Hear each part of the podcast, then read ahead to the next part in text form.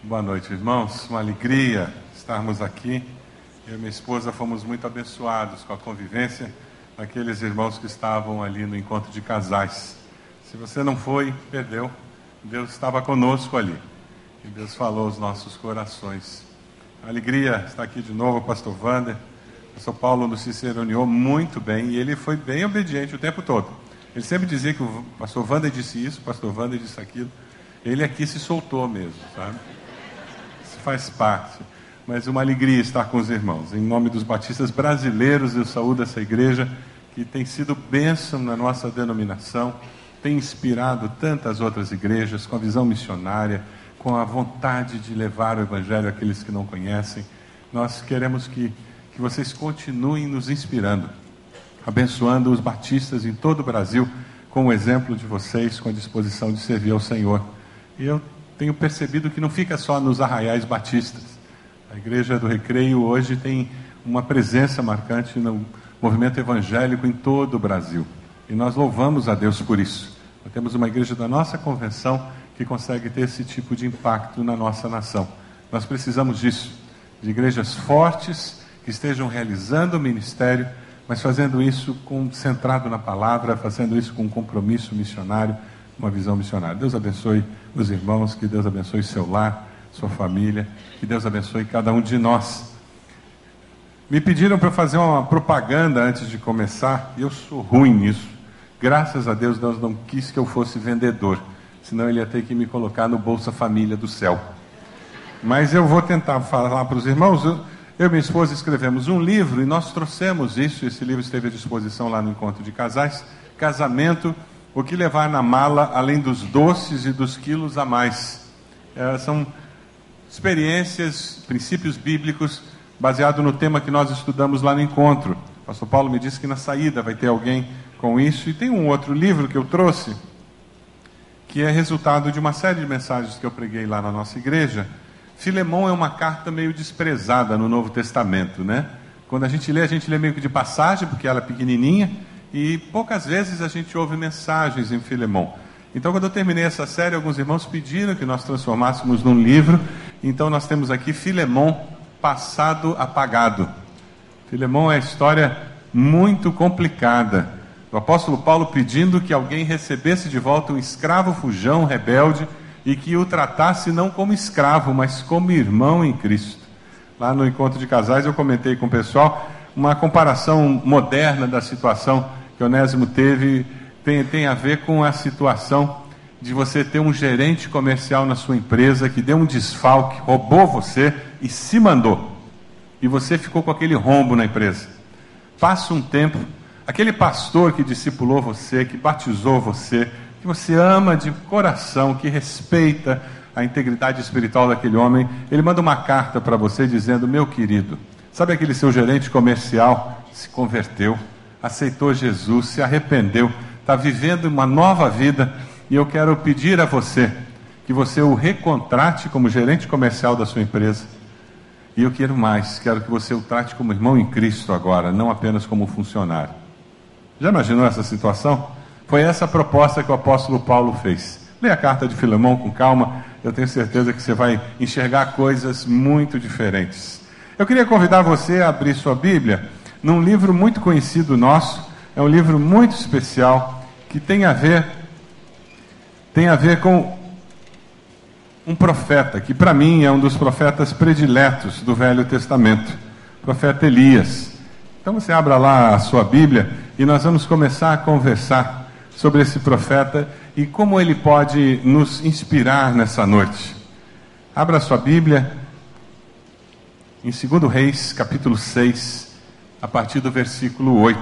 2 Reis 6, de 8. Vê se tem alguém perto de você que não conectou a Bíblia, não acessou a Bíblia, não conseguiu acertar a Bíblia. Segundo Reis 6, de 8 em diante. Eu queria que nessa noite nós estivéssemos conversando sobre uma necessidade que todos nós, seres humanos, temos, de termos os nossos olhos abertos para enxergarmos além do que nós vemos fisicamente. A nossa capacidade de perceber a riqueza da vida além da nossa limitação humana. E para que nós possamos imaginar um pouquinho isso e entender um pouquinho, eu queria que você visse um vídeo lá do TED em que aparece alguém que desenvolveu a técnica de filmar horas, dias e passar isso em alguns segundos para que você possa observar alguns detalhes da natureza que normalmente nós não observamos. Por favor, passa o vídeo para gente do TED.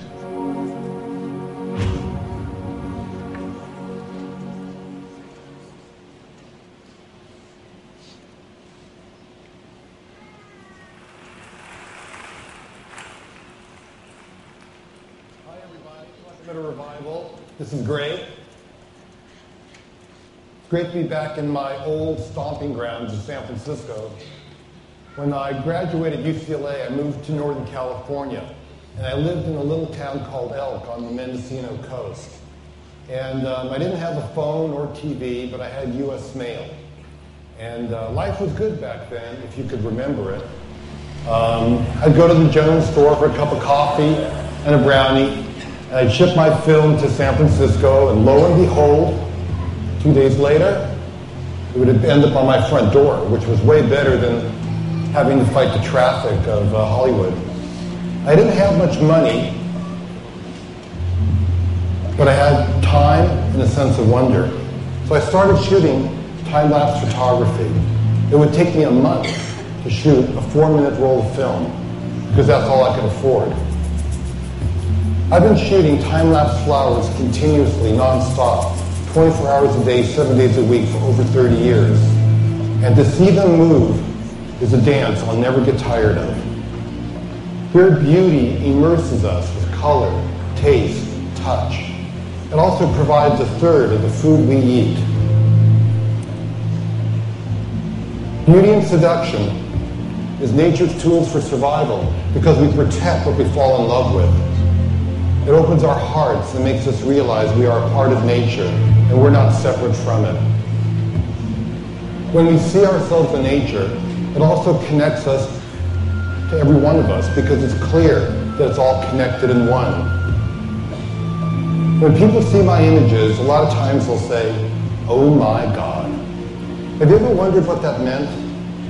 The O means it caught your attention, it makes you present, it makes you mindful.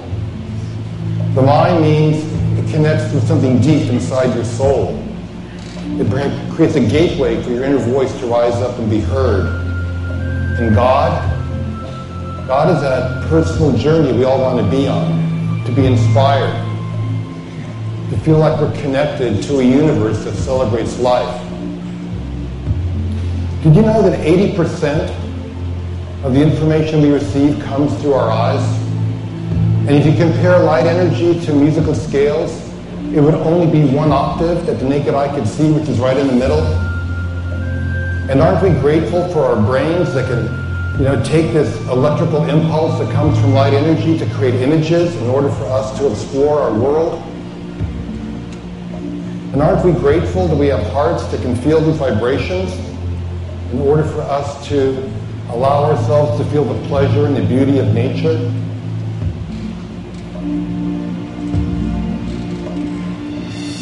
Nature's beauty is a gift that cultivates appreciation, and gratitude. So I have a gift I want to share with you today, a project I'm working on called Happiness Revealed. And it'll give us a glimpse into that perspective from the point of view of a child and an elderly man of that world.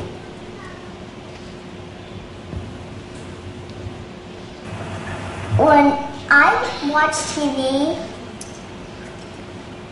it's just some shows that you just that are pretend, and and when you explore, you get more imagination than you already had, and um, when you get more imagination, it makes you want to go deeper in, so you can get more and see beautiful things. Like it could the path. If it's a path, it could lead you. It could lead you to a beach or something and it could be beautiful.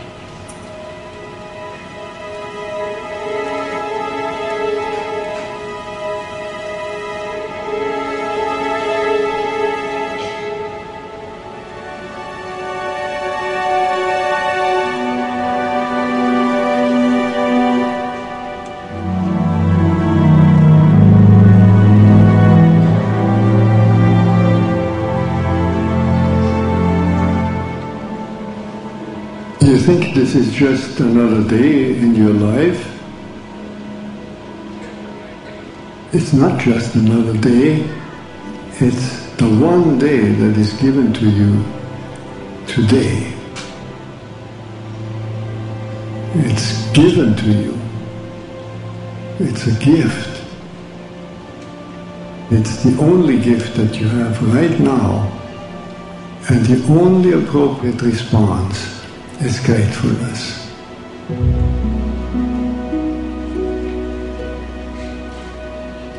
E o vídeo continua, a gente podia continuar assistindo. Se você acessar a internet, o TED, e procurar esse vídeo do Luiz, você vai poder vê-lo até o final. Mas eu queria destacar como ele conseguiu, com uma técnica muito simples, fazer com que nós percebêssemos coisas que nós não conseguimos perceber. Perceber aquele morango ficando vermelho, uma flor se abrindo. Coisas que estão aí no mundo físico normal que nós temos. A mensagem de hoje trata sobre uma realidade que transcende a normalidade da vida humana, que é o mundo sobrenatural. O desafio que o profeta teve foi enxergar mais do que os olhos viam. E porque ele conseguia ver mais do que os olhos humanos podiam ver, porque ele ia adiante da capacidade do ser humano, ele enfrentou uma situação de uma maneira completamente diferente. No texto que você abriu sua Bíblia, segundo Reis, capítulo 6, versículo 8, diz: Ora, o rei da Síria estava em guerra contra Israel. Depois de reunir-se com seus conselheiros, disse: Montarei o meu acampamento em tal lugar. Mas o homem de Deus mandava uma mensagem ao rei de Israel: Evite passar por tal lugar, pois os arameus estão descendo para lá. Assim, o rei de Israel investigava o lugar indicado pelo homem de Deus. Repetidas vezes, Eliseu alertou o rei que tomava as devidas precauções. Isso enfureceu o rei da Síria que, convocando seus conselheiros, perguntou-lhes: Vocês não me apontarão qual dos nossos está do lado do rei de Israel? E respondeu um dos conselheiros: Nenhum de nós, majestade. É Eliseu, o profeta que está em Israel, que revela ao rei de Israel até as palavras que tu falas em teu quarto. E ordenou o rei: Descubram onde ele está, para que eu mande capturá-lo. Quando lhe informaram que o profeta estava em Dotã, ele enviou para lá uma grande tropa com cavalos e carros de guerra. Eles chegaram de noite e cercaram a cidade. O servo do homem de Deus levantou-se bem cedo pela manhã e, quando saía, viu que uma tropa com cavalos e carros de guerra havia cercado a cidade. Então ele exclamou: Ah, meu senhor, o que faremos? E o profeta respondeu: Não tenha medo. Aqueles que estão conosco são mais numerosos do que eles. E Eliseu orou: Senhor, abre os olhos para que veja. Então o Senhor abriu os olhos do rapaz, que olhou e viu as colinas cheias de cavalos e carros de fogo ao redor de Eliseu. Você pode fechar seus olhos? Senhor, nós pedimos que o teu Santo Espírito abra os nossos olhos, para que possamos ver uma realidade que transcende a nossa realidade humana, a nossa capacidade humana. Pedimos que o Senhor ministre aos nossos corações, como só o Senhor pode fazer. Ó Deus, que os nossos olhos sejam abertos para vermos que muito mais são os que estão conosco do que os que estão contra nós. Nós oramos em nome de Jesus. Amém, Senhor. Amém. Dotã estava aproximadamente 18 quilômetros de Samaria. Não está mudando, não está chegando aí?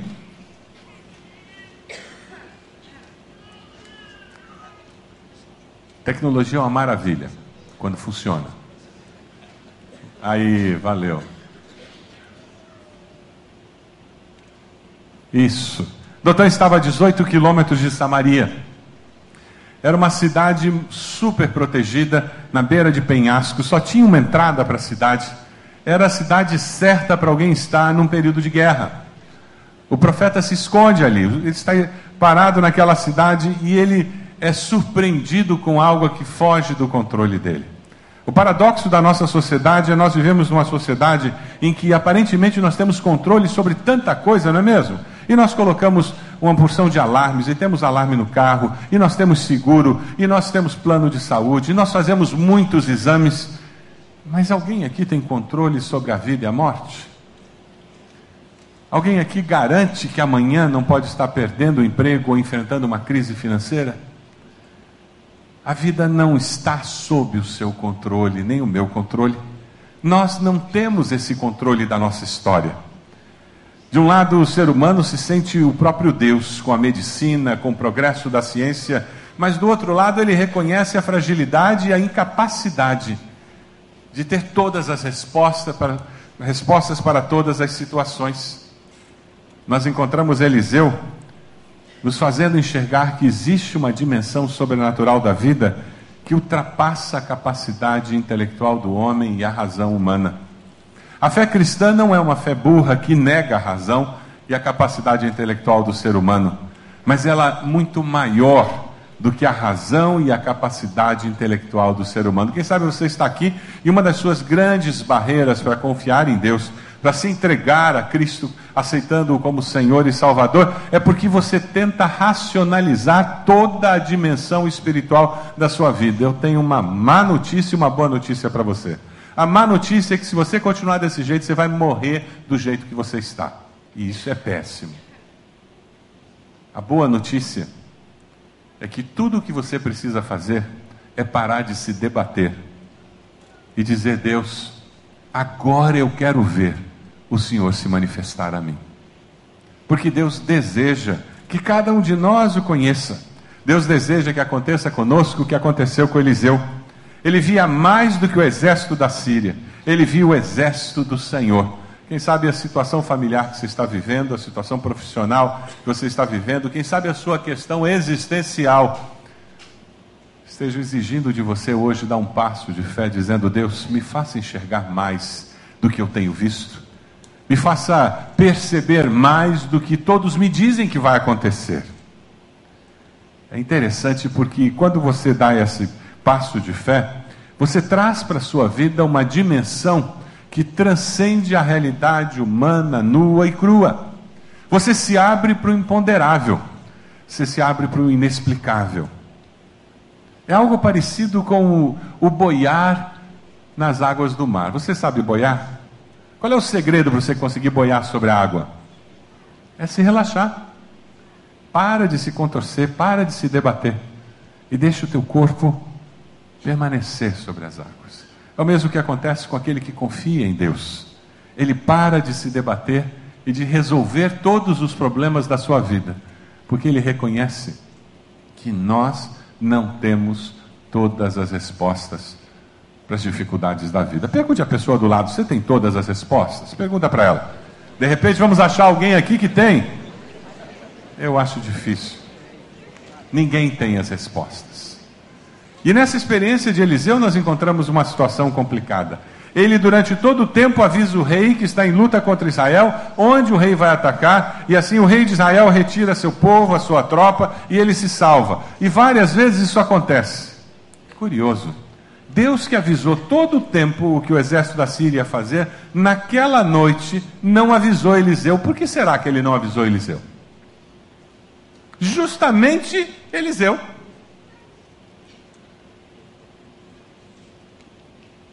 Por que, que Deus cura algumas pessoas e não cura outras? Você já se perguntou? Por que, que algumas tragédias são evitadas e outras não? Por que, que alguém morre num acidente bobo de trânsito e outros têm perda total do carro e saem sem um arranhão? O dia que nós tivermos todas as respostas para a vida, nós já teremos morrido, estaremos na presença de Deus. Porque enquanto estivermos desse lado da morte, faremos muitas perguntas e teremos dificuldade de encontrar respostas para elas. Eu ando procurando a pessoa que disse que nós tínhamos que entender tudo da vida. Porque essa pessoa é mentirosa. Nós não conseguimos entender todas as nuances da vida. Mas uma coisa nós podemos fazer: descobrir quem sabe todas as coisas. Você sabe? Você sabe quem conhece todas as coisas? É interessante porque ao longo da vida, muitas vezes, a nossa reação quando vemos uma tragédia, uma dificuldade, é parecida com a do servo de Eliseu. Dê uma olhadinha no versículo 15 do texto. O que, que ele diz? Ai, Senhor, que faremos? Quantas vezes você já se pegou fazendo essa pergunta? Deus, e agora? Ah, meu Deus, como é que eu vou resolver isso? É uma reação natural nossa, humana. Quantas vezes já fizemos essa pergunta? E quantas vezes ficamos paralisados como o servo de Eliseu? Agora acabou tudo. Agora não tem jeito. Quem sabe hoje você veio aqui à igreja e você está no fundo do poço. E a sensação que você tem é que não dá para descer mais. Eu tenho boas novas para você. Olha para cima. É para lá que fica a saída do poço. Olha para cima. Ah, Senhor, o que, que nós faremos? A minha percepção é muito limitada. E a Bíblia nos fala sobre isso. Vamos ler juntos esse texto? O homem vê o que está diante, mas Deus. De novo, o homem vê, mas Deus vê o que? Deus vê as motivações, as intenções, Deus vê além da realidade humana, física que nós podemos ver. Isaías, o profeta Isaías trata desse assunto, falando um texto que é conhecido de muitos de nós. Vamos ler juntos? Pois os meus não são os pensamentos de vocês, nem os seus caminhos são os meus caminhos, declara o Senhor. Assim como os céus são mais altos do que a terra, também os meus caminhos são mais altos do que os seus caminhos, os meus pensamentos mais altos do que os seus pensamentos. Deus sabe mais do que nós. Amém? É isso que nos traz segurança. Deus é infinitamente maior do que nós. Ou o seu Deus foi criado à sua imagem e semelhança? Porque muitos de nós fazemos isso. E tentamos colocar Deus numa caixinha, como se fosse possível fazê-lo. Deus é infinitamente maior do que eu e você. É por isso que eu e você jamais compreenderemos Deus de uma forma completa. Porque no momento em que você disser, ah, o meu Deus é assim, você o colocou numa caixa e ele deixou de ser Deus. Ele se tornou alguém que é dominado por você. O Deus que nós servimos, o Deus das Escrituras, o Pai do Senhor Jesus, esse Deus ele é incomparavelmente maior do que você pode imaginar ou pensar. Os discípulos, quando estavam na, na tempestade, aflitos, o que, que eles disseram? Senhor, nós vamos morrer. E Jesus, acordado, disse: Vocês têm pouca fé, né? Que complicado esse negócio. Tem um livro que eu acho muito interessante e eu tenho recomendado para pessoas que estão buscando, estão procurando, eu não consigo enxergar. Qual que é o livro que está lá? Não, foi adiante aí que alguma coisa aconteceu. Dito e feito, é isso aí? Eu não consigo enxergar, eu acho que eu estou ficando cego. O livro é Dito e Feito, do Richard Bewes. É um livro muito interessante, ele analisa 13 frases muito comuns da nossa sociedade, frases famosas, de uma perspectiva bíblica. Ele tenta nos ajudar a enxergar a realidade da sociedade humana do ponto de vista de Deus. O que nós estamos falando hoje é de nós desenvolvermos a capacidade de conseguir ver a vida como Deus a vê. Deus olha para a sua situação profissional e ele vê de uma forma diferente que você vê. Ele vê seus filhos e ele os vê de uma forma diferente. Porque Deus é mais do que eu e você vemos. Deus olha o seu relacionamento conjugal e ele o vê de uma forma diferente. Porque Deus vê mais do que nós conseguimos ver. Eliseu ele conseguiu ver as montanhas cobertas de cavalos e carros de fogo do Senhor símbolos da proteção, do cuidado de Deus.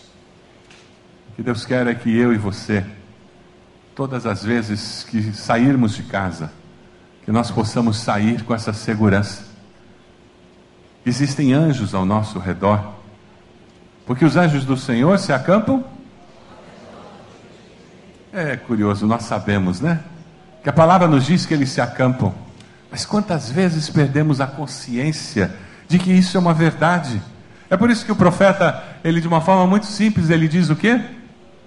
Não temas. Versículo 16. Ele não procurou fazer um arrazoado teológico do porquê aquele discípulo não podia ficar ansioso, mas a palavra dele é uma palavra libertadora. E essa palavra é para mim, é para você nessa noite. Não temas. Vamos dizer juntos? Não temas. Não há porquê nós temermos, porque maior é aquele que está conosco do que o que está no mundo.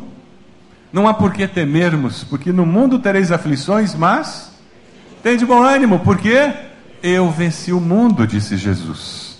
Não importa o que esteja acontecendo, é problemas com os filhos, rebeldia, um divórcio que bate a porta. Não temas, mesmo que você esteja perdendo o emprego. Não temas, pediram meu apartamento e agora para onde vou? A palavra é a mesma, não temas. A enfermidade chegou, os exames estão nos assustando a palavra é não temas. Eu me sinto cercado. Eu não sei mais o que fazer na minha vida. A palavra de Deus para mim e para você é não temas. Eliseu enfrenta um momento de crise com os olhos e com a percepção espiritual. Veja o versículo 16. No versículo 16 ele diz: Mais são os que estão conosco do que os que estão com eles. Esse é um texto bom de ter sublinhado na Bíblia, ter marcado, porque nós precisamos muitas vezes ser relembrados dessa realidade, de que o nosso Deus está sempre providenciando a saída para toda e qualquer situação em que nós estejamos envolvidos. Você acredita nisso? Diga amém. É com esse jeito que nós caminhamos, é com essa segurança que nós vivemos. Tem um livro que eu gosto muito, e agora eu eu mostro aquele livro, Verdadeira Espiritualidade, do Francis Schaeffer. É um livro precioso, é um livro para ser lido aos poucos. É daqueles livros que você lê uma, duas, três páginas e tem que ficar digerindo um pouco. Tudo aquilo que ele fala sobre o que é de fato ser discípulo de Jesus. Nesses dias de superficialidade, é muito importante lermos livros como esse, que nos fazem aprofundar a nossa percepção de quem é Deus e de como eu vivo essa fé cristã no dia a dia. E tem uma ilustração que ele fala naquele livro que eu gosto muito e que tem muito a ver com a realidade que nós estamos falando. O Francis Schaeffer diz que todos nós nascemos e nos assentamos na cadeira do natural. Nós nascemos do nosso pai, da nossa mãe, pessoas físicas, e aquelas pessoas nos criaram, e nós somos acostumados a ser regidos pelas leis naturais. Eu não posso pular do prédio, porque quando eu pulo do prédio, tem uma lei de 9,8 metros por segundo ao quadrado, que nós chamamos de gravidade, que vai me puxar lá de cima para baixo. E quando você chegar no chão, o que, que vai acontecer? Vai se espatifar. Por quê? Porque tem uma outra lei da física que diz que dois corpos não ocupam o mesmo lugar no tempo e no espaço. Então não tem como, vou me esborrachar. E nós vivemos acostumados com essas leis naturais da vida humana. E Francis Schaeffer diz: E quando nós nos encontramos com o Senhor Jesus, aquele dia em que nós nos arrependemos dos nossos pecados, reconhecemos que Ele morreu na cruz para ser o nosso Salvador, naquele momento em que nós somos transformados e experimentamos novidade de vida, nós somos assentados nas regiões celestiais em Cristo Jesus. O livro de Efésios começa falando sobre essa realidade, porque nós estamos assentados lá, nós vivemos diferente. Francis Schaeffer diz que nós saímos da cadeira do natural e vamos sentar na cadeira do sobrenatural. E dessa cadeira do sobrenatural nós vemos a vida como Deus a vê, começamos a ter pensamentos que são pensamentos de Deus, começamos a ter valores diferentes daqueles que nós tínhamos na cadeira do natural, porque agora nós vemos a realidade da vida de uma forma completamente diferente. E aí, Francis Schaeffer, no seu livro, ele continua dizendo, infelizmente, como muitos de nós estamos muito acostumados com a cadeira do natural. Infelizmente, porque a grande maioria das pessoas com quem nós convivemos vivem na cadeira do natural. Ele diz, infelizmente, muitos que experimentaram o perdão de Deus, a transformação de Jesus, que estavam sentados lá naquela cadeira do sobrenatural, resolveram em algum momento da vida mudar de cadeira de novo. E apesar de serem convertidos a Cristo, membros de uma igreja, discípulos de Jesus e crentes sinceros, eles não enxergam nada além do natural. É aquela pessoa que, quando Deus leva a igreja a dar um passo de fé, como vocês fizeram na compra desse prédio, a pessoa diz: para quê? Já tem espaço suficiente. É aquela pessoa que não consegue enxergar a dinâmica de que eu vou me sacrificar e deixar de fazer alguma coisa, porque a minha igreja está querendo enviar um missionário para tal lugar e eu vou começar a participar regularmente. Isso vai mudar, mexer o meu orçamento. E a pessoa diz: para quê? Já tem tanto missionário por aí? Porque ele vê a vida como qualquer pessoa vê, até aqueles que não creem em Cristo. Mas quando você está na cadeira do sobrenatural, você enxerga as situações da vida como oportunidades especiais para você perceber o agir de Deus na sua vida, na sua igreja, na sua família. Em que cadeira você anda sentado? Você dirige a sua vida profissional na cadeira do natural? Membro de igreja precisa orar para mudar de emprego? Ou é só pastor que tem que orar para mudar de igreja? membros de igreja que estão na cadeira do natural, quando eles veem um salário maior, eles mudam de emprego. E nem perguntam a Deus se aquilo é plano de Deus ou não. E alguns se dão muito mal no novo emprego, não é verdade? Quem vive na cadeira do sobrenatural percebe a vida como Deus a percebe, percebe as pessoas como Deus percebe, enxerga nas circunstâncias um mover de Deus que é Senhor da história. Muitas vezes nós não conseguimos confiar em Deus, porque o nosso Deus é muito pequeno. E é por isso que a gente fica com medo de ficar na cadeira do sobrenatural. Porque nessa cadeira você não tem controle sobre todas as dimensões da sua vida. Como é que você tem vivido? Baseado na realidade nua e crua, dados, fatos, razão? Ou você tem vivido pela fé? Porque a Bíblia diz que o justo viverá. O justo viverá na cadeira do sobrenatural. É interessante porque, percebendo a dificuldade daquele jovem, o que, que Eliseu fez? Ele orou. Não precisa fazer um show, não precisa ser uma coisa assim esquisita, estranha, exagerada. Ele orou. Ele disse: Senhor, ele tem um problema. Abre os olhos. Quem sabe, essa tem que ser a oração que você vai fazer hoje à noite para o seu filho. Senhor, ele tem um problema. Abre os olhos do meu filho, da minha filha. Senhor, eu tenho um marido, uma esposa que há tantos anos ouve o Evangelho, mas nunca toma uma decisão ao teu lado. E você vai fazer uma oração muito simples, dizendo: Senhor, abre os olhos, para que ele veja mais do que o que está diante dele. Quem sabe na sua vida profissional. E aquela decisão que você anda acordando de madrugada, de tão preocupado que você está. Você não tem conseguido dormir porque Deus está dizendo para você: sobe na cadeira do sobrenatural. Descobre como é que eu vejo essa decisão. Descobre se é a hora de se aposentar. Descobre se é a hora de mudar de emprego. Descobre se é a hora de ampliar os negócios. Vai para a cadeira do sobrenatural. Enxerga essa situação do ponto de vista de Deus. A oração tem um poder incrível. Ela tem o poder de manter os nossos olhos abertos para enxergar uma realidade que transcende a nós. Uma vida de oração, não uma vida de reza, não uma vida de repetição. Nós somos muito fortes na nossa crítica aos católicos, porque eles rezam Ave Maria, Pai Nosso, repetem as orações no Rosário, mas cá entre nós, e nós evangélicos, não temos as nossas rezas também? Alguns de nós a oração só muda o nome de quem foi inserido nela e talvez a, a ocasião, se é almoço ou se é janta, mas a estrutura da oração é a mesma.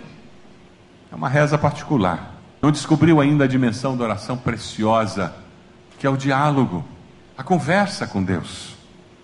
Oração não é monólogo, oração é diário. É um livro do James Houston, Orar com Deus.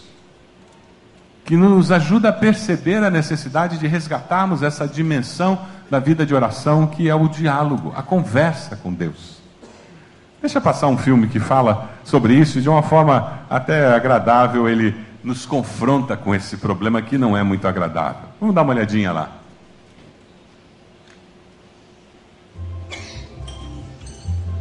Hey Jesus, sorry I'm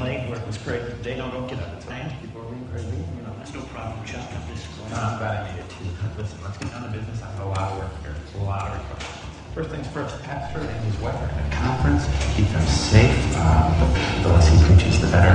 Uh, what else? Ralph, his wife, is getting a tattoo removed. This is stupid college party way back when. You know how those things go. It's in a real painful spot. I'm not a fan of football here, but my friend is. If I could have two tickets and take him to show him how cool I am, so he can be my friends more, that'd be great. My dog Nibbles has a good leg. Jiminy crickets. You know, now that I'm thinking, I could use a new jacket. I'm getting fuzzies all on this dirt. My mother, my father. Our Father who art in heaven, my neighbor, Cindy, hallowed be thy name. Can you sort of train my church to clap on two and four, please? One and three, this is not disco, people. This is serving the Lord. The guy who brings in my shopping cart on the thing, something I can do to get a raise. Can you read what I wrote here? I think I was, I was dreaming. What's the Secretary of State, the Secretary of Agriculture, the Secretary of Secretaries, plus their secretaries? Thy kingdom, thy kingdom come. And that's what bothers me about my mother.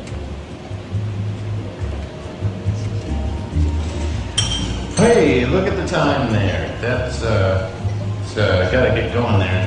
Jesus gonna wrap this up and say amen. Amen. Uh, been a pleasure praying with you. It's fine evening. I'll be talking with you. Have a good day. Muitos de nós vemos a nossa vida de oração como um monólogo, falar para Deus tudo que a gente quer falar. Isso é bom, mas oração é mais do que isso. É conversa com Deus. E às vezes o maior exercício que nós temos que fazer é ficar em silêncio na presença dele, para que ele possa nos falar. Para que o seu espírito possa ajudar a perceber a vida de uma maneira diferente. Versículo 17, nós vemos a referência à necessidade de abrir os olhos para nós vermos. Hoje vai ser a decisão que você vai tomar. Você vai dizer: Deus, abre meus olhos para que eu veja mais do que eu estou vendo. Derrota. Aquele que confia em Deus está cercado de agentes divinos que são maiores do que qualquer. É por isso que nós somos corajosos. É por isso que nós enfrentamos qualquer coisa. Porque nós temos alguém conosco que garante a vitória. Martinho Lutero estava no auge do problema da perseguição, escondido num castelo, meio triste, deprimido por toda aquela confusão que as teses que ele pregou na capela, na porta da capela, estavam causando. E ele estava em dúvida se ele ia sobreviver toda aquela perseguição. Historiadores dizem que naquela noite estrelada, ele parou na, em uma das janelas daquele castelo, com o coração rasgado, com o seu destino, e que Lutero depois relatou que enquanto ele olhava para aquele céu estrelado com uma lua muito bonita, o Espírito Santo de Deus falou ao coração dele. Deus lhe disse: Meu filho, você está preocupado com a sua vida. Tem alguma pilastra sustentando a lua? Sou eu quem a sustento no firmamento. Você está vendo as estrelas?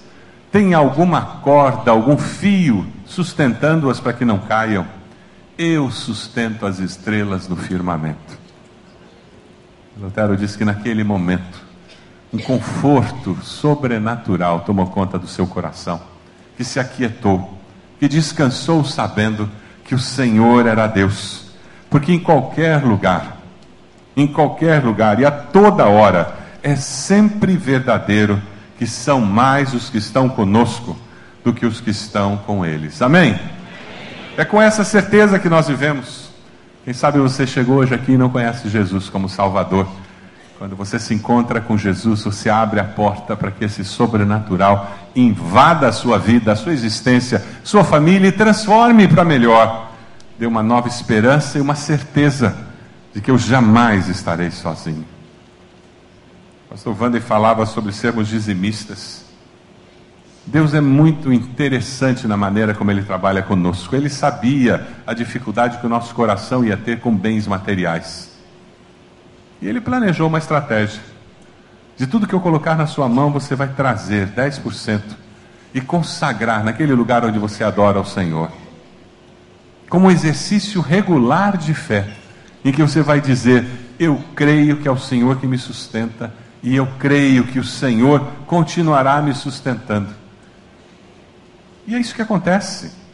É o exercício de fé que regularmente nós fazemos, porque nós enxergamos mais do que a nossa conta bancária. Nós enxergamos mais do que aquelas contas que nós temos que pagar. Nós enxergamos o Deus que nos faz assentar na cadeira do sobrenatural e nós vemos a vida como Deus a vê. É por isso que o apóstolo Paulo diz que não mais eu vivo, mas Cristo vive em mim. E a vida que agora vivo na carne, vivo-a pela fé no Filho de Deus que me amou e se entregou por mim. Você está vivendo pela fé? O justo viverá pela fé. Você está vivendo na cadeira do sobrenatural? Você está vendo a vida, sua família, seus negócios, seus relacionamentos do ponto de vista de Deus? Você vê as pessoas como Deus as vê? Você vê as oportunidades e os desafios como Deus os vê? Quem sabe hoje a decisão que você vai tomar é dizer: Deus, eu quero ver a presença poderosa do Senhor se manifestando na minha vida. Quem sabe a sua decisão hoje é Deus, eu não vou aceitar mais voltar para a cadeira do natural, ter que tomar ansiolítico porque eu não consigo dormir. Eu não vou aceitar mais, Deus, ser controlado pelas expectativas dos outros de que eu seja racional, de que eu esteja no controle de tudo, porque eu tomei uma decisão na minha vida. Quem vai controlar e dirigir e conduzir a minha existência é o Senhor. Quem sabe a decisão que você tem que fazer hoje à noite é deixar que Deus se revele a você como nunca antes aconteceu. Que Deus se revele de uma forma surpreendente na sua vida. E o que você vai fazer é chegar aqui à frente dizendo: Deus, eu quero que o mover sobrenatural do Senhor na minha existência mude a minha maneira de viver. Porque eu quero que a minha igreja reflita isso. Eu quero ter uma igreja que seja viva, porque eu sou vivo. Porque os meus irmãos têm uma existência viva com o Senhor. É esse o desejo do seu coração? Você quer sentar na cadeira do sobrenatural para ver a vida como Deus a vê? Ver os seus relacionamentos como Deus o vê? E poder agir debaixo da condução e da direção desse Deus? Você pode abaixar sua cabeça agora, por favor? momento de oração em que eu peço a você que olhe para dentro do seu coração. Quem sabe você está aqui e você nunca confessou Jesus como Senhor e Salvador na sua vida. Você já ouviu falar dele, você sabe o que ele fez, mas você nunca disse para Deus: Deus, foi no meu lugar que Jesus morreu na cruz. Deus, eu me arrependo dos meus pecados, eu te peço perdão. Ó oh, Deus, muda a minha existência para que eu veja mais do que o que está diante dos meus olhos. Que a experiência daquele servo de Eliseu seja minha, Senhor. E eu descanse, eu vivo uma vida debaixo do cuidado e da proteção do Senhor, porque eu sei em quem eu tenho crido. Repita uma oração muito simples. Uma oração onde você vai dizer para Deus isso: Senhor, eu reconheço, diga isso para Deus, que eu sou pecador. Eu preciso do teu perdão. Eu reconheço que o Senhor morreu na cruz no meu lugar eu te confesso como meu Senhor e Salvador. Eu entrego a minha vida ao Senhor. Você fez essa oração? Enquanto todos estão orando, levante sua mão com esse gesto dizendo: Pastor, eu fiz essa oração. Eu quero Jesus na minha vida. Graças a Deus, pode abaixar. Louvado seja. Mais alguém, levante a sua, sua mão dizendo: Pastor, eu orei entregando minha vida a Jesus. Graças a Deus. Mais alguém? Lá atrás já vi. Louvado seja Deus. Pode abaixar. Mais alguém? Levante a sua mão. Louvado seja Deus. Nós vamos cantar daqui a pouco. Enquanto nós estivermos cantando, eu vou pedir a você que aceitou Jesus, que levantou a sua mão, para vir à frente, que nós queremos orar por você nesse momento tão especial. E logo, logo, outros irmãos, outras pessoas vão acompanhar você nessa caminhada daqui à frente. Vamos ficar de pé enquanto nós cantamos. Pode vir à frente, você que levantou a mão dizendo: Eu quero Jesus na minha vida. Vem até aqui. Nós queremos orar por você. Chegue aqui. Nós queremos orar por você, abençoar a sua vida. Essa igreja quer caminhar com você nessa decisão tão importante. Isso mesmo. Pode chegar. Isso mesmo. Chegue até aqui. Nós estamos esperando você. Aquela senhora, pode vir. Isso. Graças a Deus. Nós vamos orar abençoando a sua vida. Nós queremos caminhar com você nessa decisão tão importante. Pode vir. Isso mesmo. Chegue aqui. Pode chegar. Nós estamos esperando você aqui na frente. Nós queremos orar por você. Queremos abençoar a sua vida. Isso mesmo. Vem chegando. Pode chegar. Vamos cantar. Enquanto nós cantamos, você que levantou a mão, dizendo eu quero Jesus na minha vida. Peça a pessoa do lado para vir com você, mas vem aqui. Nós queremos orar por você, queremos abençoar você. Pode vir. Amém. Louvado seja. Amém. Feche seus olhos. Vamos orar. Você que veio aqui à frente, colocando uma situação específica, dizendo: Deus, eu preciso que o Senhor tire as escamas dos meus olhos. Diga isso para o Senhor. Eu quero ver mais do que o que eu estou vendo. Me surpreenda com alguém chegando amanhã e falando comigo. Me surpreenda com uma mensagem no celular, no no computador. Me surpreenda com uma situação em casa, Deus. Aplica aquelas situações, aquelas palavras, para que as escamas caiam, Senhor. E eu possa ver além do que está diante de mim. Você que aceitou Jesus como Salvador, o Espírito Santo de Deus, que foi colocado em você nesse momento, vai capacitá-lo para perceber a vida como Deus a vê. E você vai mudar de vida pelo poder de Deus na sua vida. Ó Deus, nós somos teus filhos.